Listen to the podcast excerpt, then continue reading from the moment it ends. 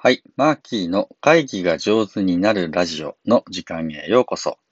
えー、皆さんおはようございます。オンライン会議ファシリテーターの青木マーキーです。今日は2月の10日水曜日朝の配信ですね。えー、いかがお過ごしでしょうか。えー、僕はですね、昨日、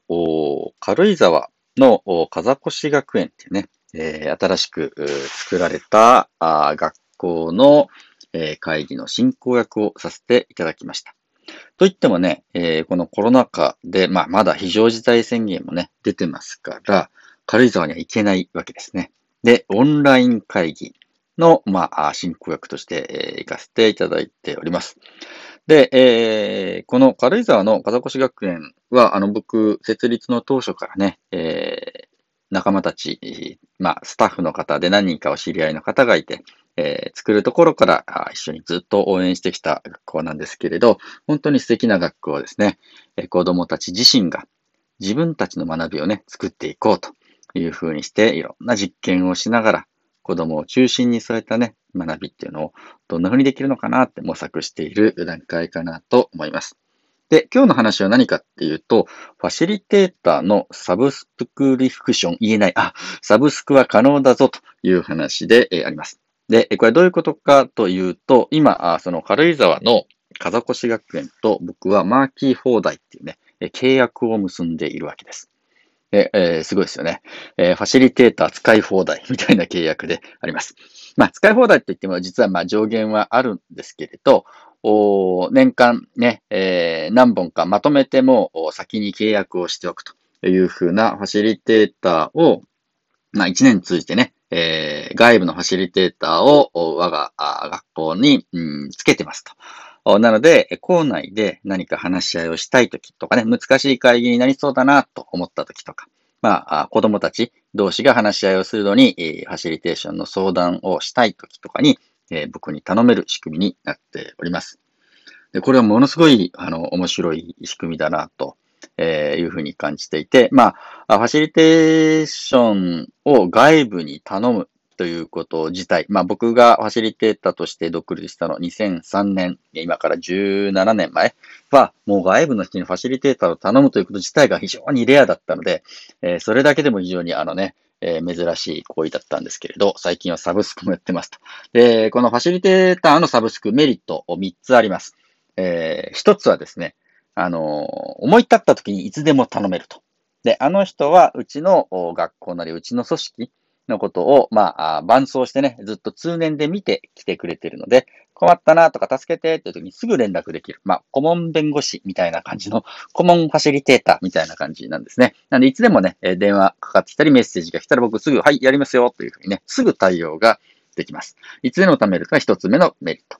で、二つ目のメリットは、内部のメンバーだけではたどり着けないゾーンに行けるぞという感じですね。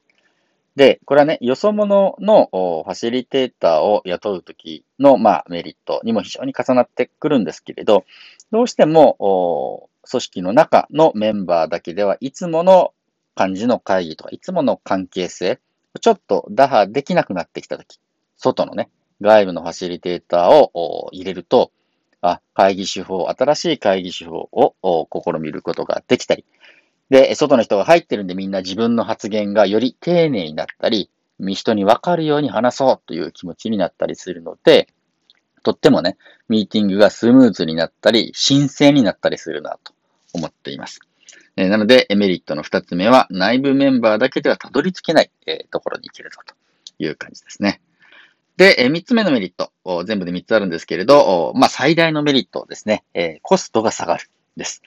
で、え外部にファシリテーターを頼むってね、まあまあコストがかかります。まあ僕自身も、例えば一つの組織の、ある組織の会議の進行を頼みますと言われたら、まずその組織のことをある程度理解して、どんなメンバーがいるんですか、どんな事業されてるんですかっていうヒアリングをして、で、今日のミーティング、今回のミーティングでは、どういうことをお話したいんでしょう。ね、どういうところをゴールにしてったらいいでしょうっていうね、えー、事前のヒアリングとか情報収集とか打ち合わせとかを経て、さあ、いよいよ大事な会議をしますというところで、やはり情報の共有のコストとか、リサーチのコスト、で、当日ね、もちろんファシリテーションのコストもかかってくるので、まあまあね、えー、結構な金額を、まあ、組織側は払わないと難しいというふうになるわけ。でも、この通年契約ですね。ファシリテーターのサブスクを利用する、マーキー放題を利用すると、もう通年でガバッと、えー、まとめてやって、みたいな感じであるので、その組織のメンバーのこととか、今の組織的課題とか、どんな事業をしているのかなってのが、